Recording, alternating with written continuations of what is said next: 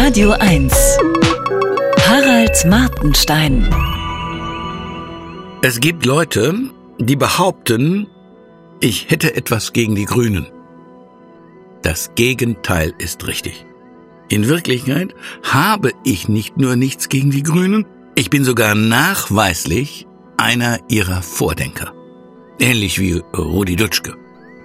Zum Beispiel habe ich schon 2015 mehrfach den Gedanken geäußert, dass irreguläre Einwanderung auf Dauer keine gute Idee ist.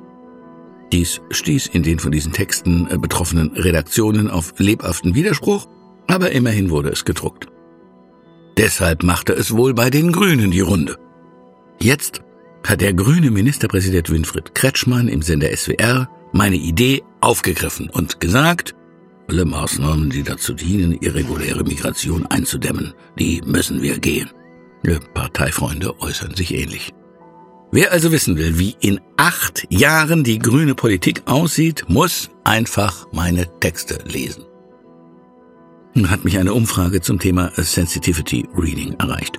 Buchautoren werden nach ihrer Meinung dazu befragt. In immer mehr Verlagen wird Sensitivity Reading praktiziert.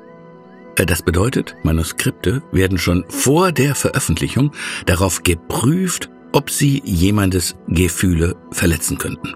Es geht also nicht um potenziell Strafbares, Beleidigendes oder sachlich Falsches oder um Stil, etwa zu lange Sätze wie diesen hier. Diese jemands deren Gefühle wichtiger sind als literarische Qualität, die ja oft damit einhergeht, dass die Autorenperson Tabus ignoriert und dahin geht, wo es weh tut. Diese jemands also sind meist Sprecher von marginalisierten Gruppen, deren marginalisiert sein man unter anderem daran erkennt, dass niemand etwas sagen oder schreiben sollte, was sie nicht gern mögen.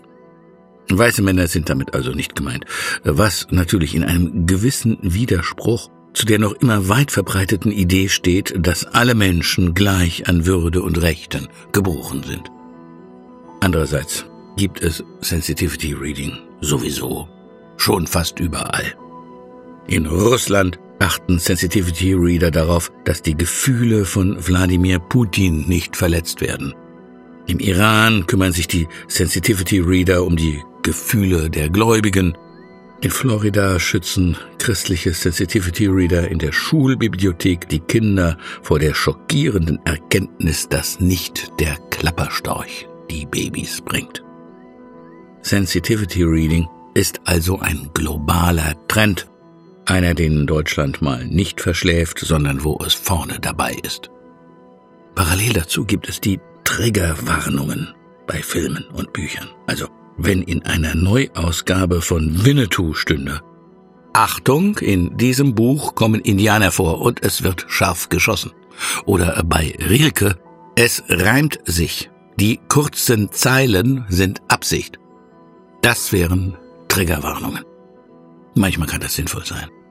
Bei Romanen, die sensitive geredet wurden, könnte die Triggerwarnung lauten, Achtung, dieses Buch schildert die Welt so, wie marginalisierte Gruppen es gern hätten.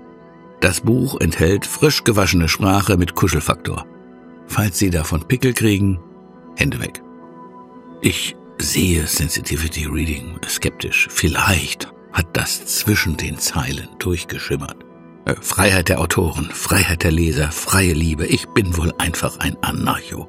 Und ich bin absolut sicher, dass meine Grünen, die ich so oft gewählt habe, am Ende das Sensitivity Reading abschaffen werden.